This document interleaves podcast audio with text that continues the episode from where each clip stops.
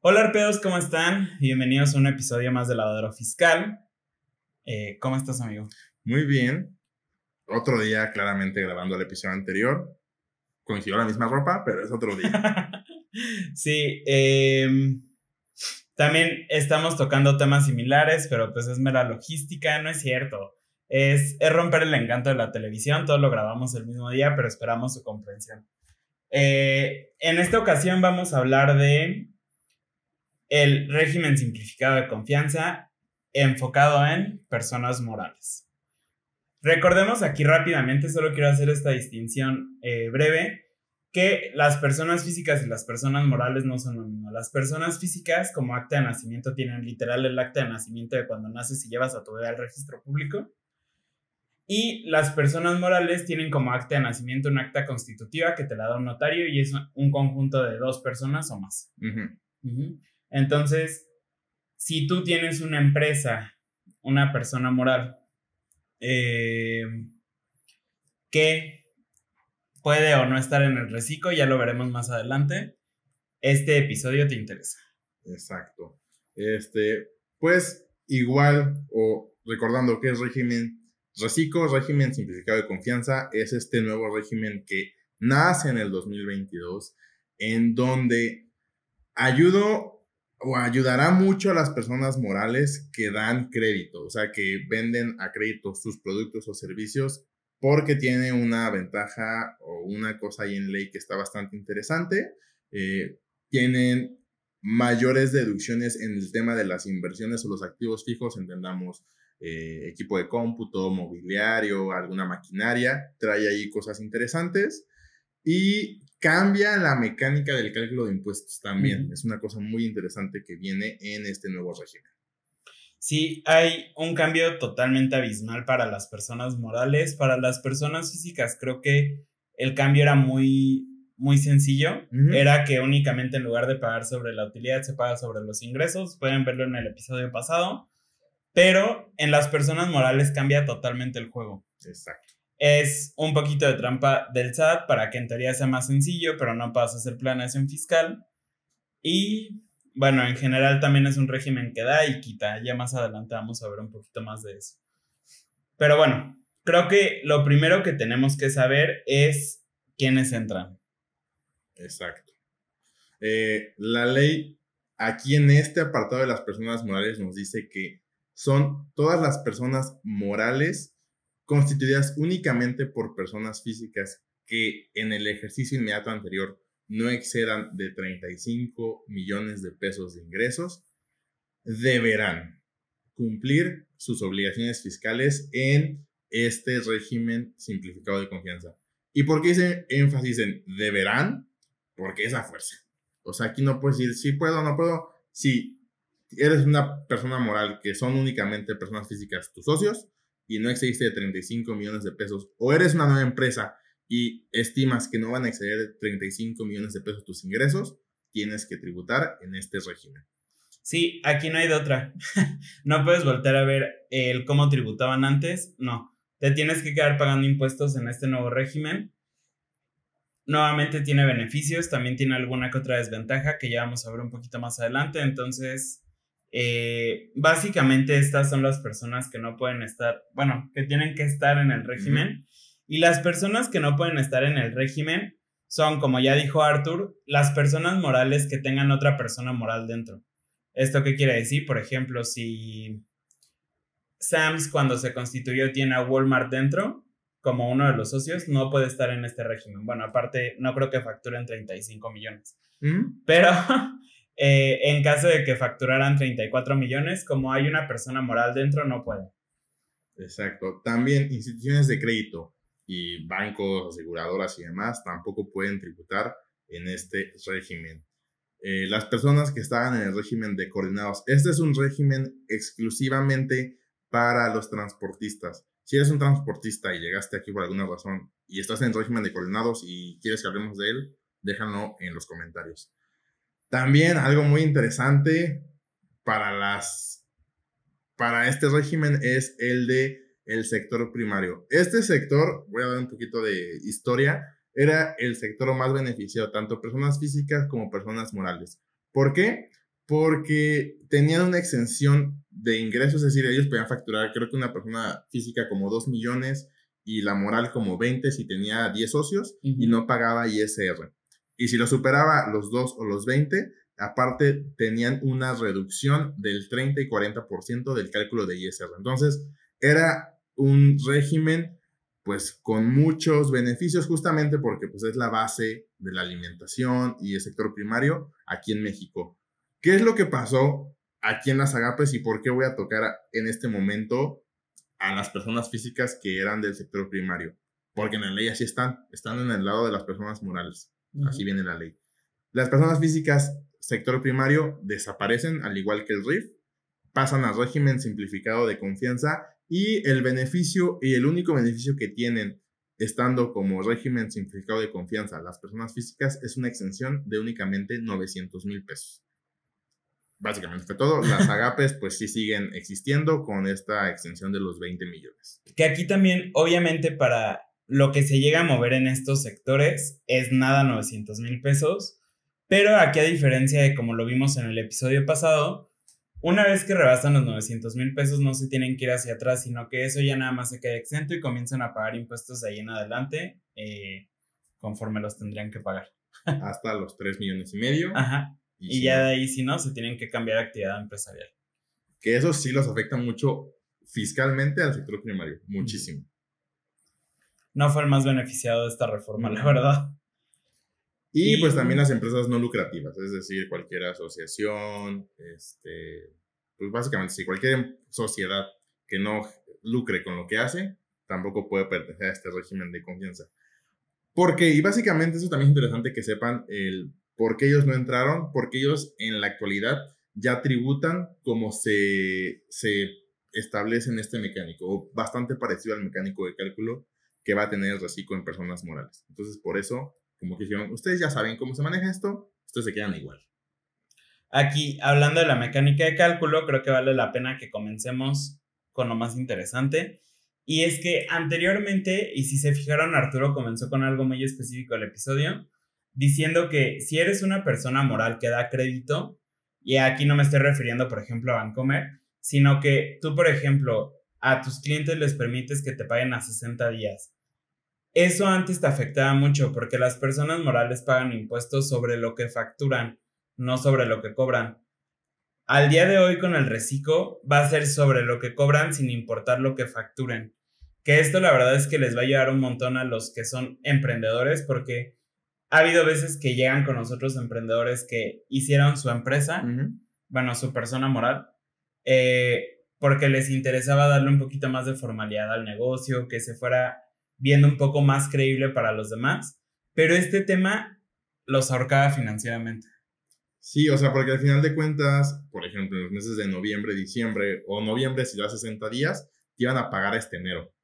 Y a lo mejor tenías que gastar en los materiales o en servicios que tenías que brindar en noviembre, pagándote en enero en ese momento y tú tenías que financiarte de quien fuera, de si tenías socios de los socios, si eras emprendedor pues de tus papás y si no de un banco o literalmente no podías hacer, o tenías que negociar con tus proveedores de pagarles después. Entonces, financieramente sí era un problema para todos los emprendedores. Ahorita está interesante, tú puedes facturar un millón y si te pagan 100 mil, únicamente declaras 100 mil pesos. Claro, y sobre todo porque no tienes que pagar impuestos sobre algo que no tienes. O sea, eso creo que es lo más importante. O sea, al final ahorita vas a pagar impuestos sobre lo que efectivamente cobraste. Y eso nos lleva a otro punto. Anteriormente las personas morales no podían tener deducciones en los pagos provisionales. Pagos provisionales son las declaraciones que hacemos mes a mes. Estas deducciones se aplicaban hasta la declaración anual y se consideraba o se obtenía un coeficiente de utilidad. Esto ya no va a existir. Cada mes nosotros vamos a ver, ahora sí como eran las personas físicas, los ingresos menos gastos, se llega a una utilidad y de eso se paga el 30%. Exacto. Sí, aquí importante mencionar, el coeficiente de utilidad es decir, por cada peso que yo genero de ingresos, yo gano el 3%, el 3.27, el 5, el 15, dependiendo tus gastos que tenías en tu ejercicio, pues esa era la utilidad o el coeficiente de utilidad que tú podías llegar a generar. Ahorita, pues básicamente es ingresos efectivamente cobrados y deducciones efectivamente pagadas. Aquí también es algo muy interesante que entra para todas las personas morales que manejan inventarios. Anteriormente, y lo pueden ver en algún episodio hacia atrás, las personas morales únicamente deducían el costo de lo vendido, es decir, hasta que efectivamente vendían un lápiz, podían deducir ese lápiz. Ahorita no, ahorita es si tú compras 100 lápices y nada más vendes uno, no hay problema, puedes deducir los 100 lápices. Entonces también hay un cambio muy interesante en el tema de las personas o de las empresas que hacen compra y venta de productos. Sí, esto le va a ayudar un montón, por ejemplo, a las papelerías, a los que venden refacciones para equipo de cómputo, a los que venden refacciones para equipo industrial, etc. Exacto. en general a las comercializadoras, Eh, sí. que son las que tenían el costo, y a las productoras. Eh, también este régimen tiene otro beneficio, que son las depreciaciones. ¿Qué es la depreciación? Simplemente es reconocer la pérdida del valor de algo que compraste conforme va pasando el tiempo. En este caso, algo que compras es un activo. El activo es, por ejemplo, esta computadora, esta tablet, porque yo espero que se quede conmigo más de un año, no la compro para desecharla mañana.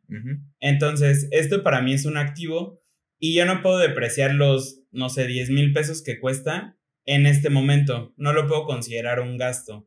Tiene que ser conforme va pasando el tiempo y conforme a algunos porcentajes que nos establecía el SAT. Sí, eh, esos eh, porcentajes tenían también muchísimos años sin cambiarse, muchísimos. Y aparte sí menciona cosas que pues ya no se utilizan. Sea, literalmente creo que existen aún como fax y esas cosas que ya nadie usa el fax. Eh, entonces, aquí lo interesante es que aumentaron esos porcentajes de depreciación. Por ejemplo, antes un mobiliario de equipo, es decir, por ejemplo, esta mesa, el SAT decía, pues te va a durar 10 años y tú lo vas a poder depreciar únicamente el 10% de manera anual. Ahorita, con este régimen simplificado de confianza, te dice que vas a poder depreciar el 25%, es decir, en tan solo 4 años tu mesa ya va a estar depreciada al 100%. Equipo de cómputo eran poquito más de 3 años, ahora va a ser únicamente en 2, es una depreciación del 50%.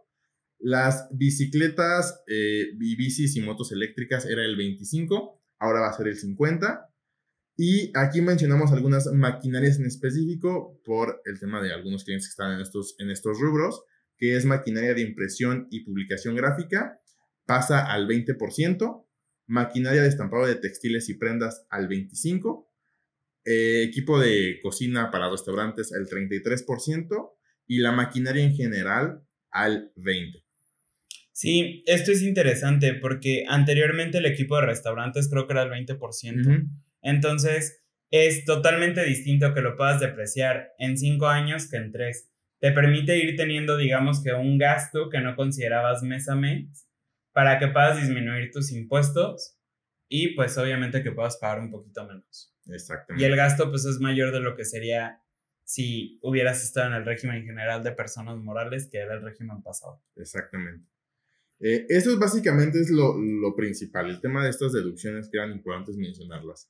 Ahora, tema de requisitos. Básicamente se quedan los mismos. Este apartado de la ley sí dijo, te, te relaciona mucho al régimen anterior. Dice, lo que dice el artículo 27, que son gastos deducibles, o el 28 no deducibles. Pero aquí es algo muy interesante que dice en los requisitos, es que sean indispensables para la obtención de ingresos. Antes, o en el régimen general, mejor dicho, es sobre a lo que se dedica la persona moral. Es decir, si yo me dedico a comprar o a vender, a prestar un servicio profesional, entonces justamente algo intangible, pues tú puedes darle como mucho contexto a tus deducciones. Aquí es, si te genera ingresos, la puedes deducir. Entonces también hay que entender mucho el tema de las deducciones que pueden llegar a hacer y cómo se puede hacer. Sí, si, si ven algunos episodios pasados, nosotros les decíamos que también, dependiendo de cuál era su objeto al crear la persona moral, pues podían ahí ver qué era lo que querían hacer verdaderamente con esa persona moral y sobre eso crear sus deducciones. Al día de hoy ya no se puede, tienen que identificar claramente un gasto con un ingreso. Exacto. Entonces ahí también se pone un poquito más interesante. Y el otro es, digo, aquí pusimos solo algunos de los requisitos, obviamente no son los únicos, pero el otro es uno muy mexicano. Eh, es distintivo de los mexicanos y es que se resten una sola vez. ¿Por qué? Porque de repente pasa que compramos este vaso y lo deducimos en abril, mayo, junio, julio, agosto y no, no se puede. Es únicamente una vez y no puedes irte más para allá. Claro, y también lo más importante, que esté amparado con un comprobante fiscal. Si nada más lo gastan, pero no piden facturas de sus gastos, pues tampoco es deducible. Van a pagar, en este caso, en este régimen, van a pagar más impuestos. Ténganlo muy presente. Aquí, desde el primer mes en que tengas utilidad, desde ese momento vas a pagar el 30% de ISR sobre tu utilidad. Muy importante que te quede esto claro. Anteriormente, ¿cómo pasaba? Si tú, por ejemplo, te constituías en, no sé, mayo, pues no tenías una declaración anual previa. La anteriormente era sobre los datos históricos. Entonces, depende de cómo te ha ido en los años pasados, cómo ibas a pagar impuestos en este año. Eso la verdad es que podía llegar a perjudicar a muchas personas porque, por ejemplo, no era lo mismo pagar los impuestos de 2019 en 2020 con pandemia. Entonces, esto va a beneficiar, pero también va a perjudicar, porque si tú te hubieras constituido en mayo, por ejemplo, como no había un histórico, no pagabas ISR durante todo ese año. Y podías pagar el impuesto hasta marzo del siguiente año, que era cuando presentabas tu declaración anual. Entonces, de alguna forma, no estabas obligado a pagar ese impuesto mes a mes y podías irte financiando con ese dinero que le ibas a pagar al SAT en marzo durante estos meses. Exacto.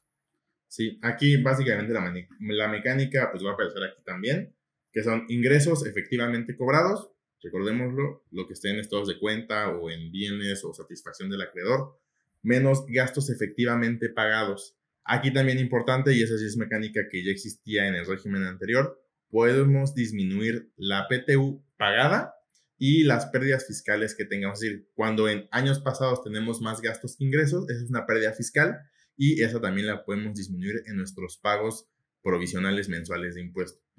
A nuestros ingresos menos gastos, menos PTU, menos pérdidas fiscales, nos va a dar la utilidad fiscal.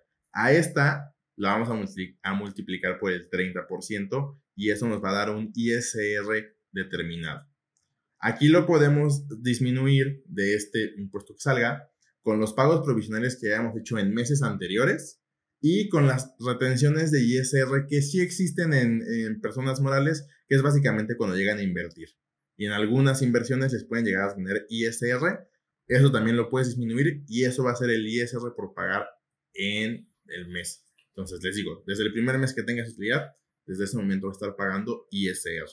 Aquí, a diferencia de las personas físicas, no hay una disminución del impuesto tal cual, porque en las personas físicas sí pagan del 1 al 2.5. Pero lo que sí hace es que te permite pagar sobre lo real. que eso la verdad es que ya es una ayudadota para los emprendedores que quieren formalizarse, que quieren verse mejor en el, en el mercado empresarial. Les ayuda un buen. Exacto. Y aquí, al igual que en las personas físicas, ¿qué pasa si, si sobrepasas los 35 millones? Aquí está muy interesante. Si en teoría tú estimas que en, un año no vas a superar los 35 millones y lo superas en abril, tú todo ese año seguirás tributando en el régimen simplificado de confianza, aunque ya te hayas pasado de los 35 millones. Y el ejercicio siguiente ya estarás tributando en el régimen general de las personas morales, pero aquí te preguntarás, recordemos que esto es con un coeficiente de utilidad, pero si no tienes, ¿Qué es lo que va a pasar? Aquí les voy a echar un chisme, spoiler alert, que ya también lo habíamos comentado en algún episodio anterior. Existen las utilidades presuntivas. ¿Esto qué quiere decir? Que el SAT dice, de acuerdo a diferentes giros o a diferentes actividades que tú, eh, a lo que te dedicas, tú, yo creo, SAT, que tú ganas un porcentaje de eso. Por ejemplo, los restaurantes, el SAT piensa que por cada peso ellos ganan el 25%. Servicios profesionales, contadores, abogados, doctores, arquitectos. El SAT piensa que nosotros ganamos el 50%. ¿Y esto por qué? Y lo comentamos en ese episodio, es porque al ser un trabajo en teoría intangible, que es más de conocimientos y demás, pues no hay un costo realmente. Entonces, por eso el SAT piensa que ganamos el 50% de utilidad. Y en construcción es alrededor de un 23%. Entonces, también si llegan a superarlo, hay cuestión de analizar por qué es mucho impuesto. O sea, sí es un impuesto o una tasa bastante alta que tendrían que pagar en sus pagos provisionales. Sí, y sobre todo, no le mientan a sus contadores. Si ustedes estiman que van a ganar más de 35 millones, porque pues obviamente cuando pones un negocio no es aventurarte qué tal te va.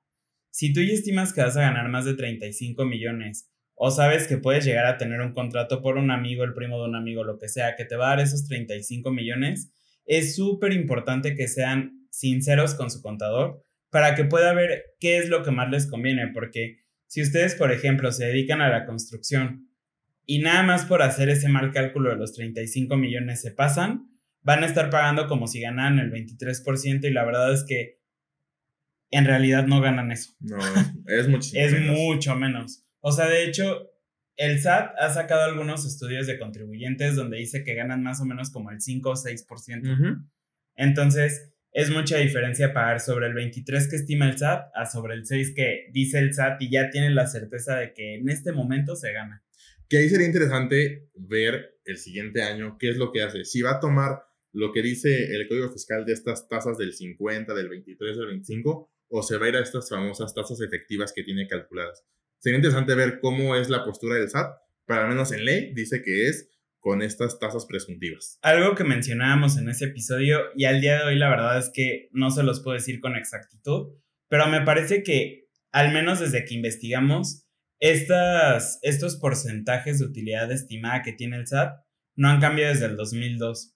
Entonces, lo que mencionábamos también es que es muy distinto cómo se hacían negocios en el 2002 a cómo se hacen ahorita porque era un poco más barato imprimir un millar de volantes y llevarlos al semáforo de la esquina a estar pagando anuncios por internet, a pagarle a alguien que te haga los anuncios por internet, a crear todo el contenido para hacerlo por internet. O sea, de verdad es que es más sencillo entrar al mundo del internet, pero también es un poco más costoso. Entonces, el costo cambia totalmente y tal vez en los servicios intangibles, como veíamos de los servicios profesionales, doctores, abogados, arquitectos, etcétera, sí puede ser el 50%, pero yo dudo mucho que en la construcción sea el 23, en los restaurantes el 25, el cine creo que está el 23, o sea, es un poco más complejo que eso. Sí, no, o sea, entonces, sí, no, no se mientan y no por el tema de que quieran ahorrar o que piensen, porque desafortunadamente también es importante mencionarlo, todo el tema de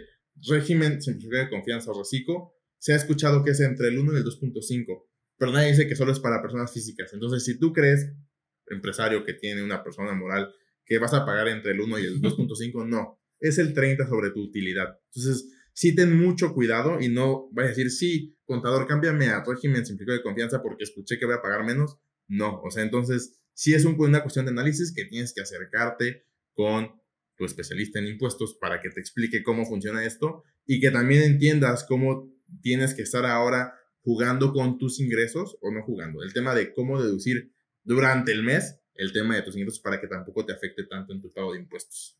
Lo veíamos en el episodio con Guille, los contadores les podemos ayudar a prevenir los incendios, pero es muy difícil una vez que ya están a pagarlos. Entonces, de verdad, de verdad, de verdad, asesórense muy bien y más en esto donde de verdad tampoco pueden hacer algo más al final del año. O sea, es mes a mes y prácticamente eso es todo. Entonces, eh, si creen que algo no quedó tan claro, si tienen alguna duda al respecto, si quieren saber cómo aplica algo en su caso particular, nos pueden buscar en todas nuestras redes sociales. Aquí en YouTube nos pueden dejar los comentarios en las cajitas. Eh, estamos en Instagram, Facebook, TikTok, YouTube, Spotify, pero ahí no pueden dejar comentarios. Y creo que básicamente es todo por el episodio de esta semana. Sí, todo. Este, chequenlo, revísenlo, no se desesperen. También ahorita andamos con temas de facturación, de reformas y demás. Denle, denle calma al tema del SAT y que el SAT haga lo que tenga que hacer.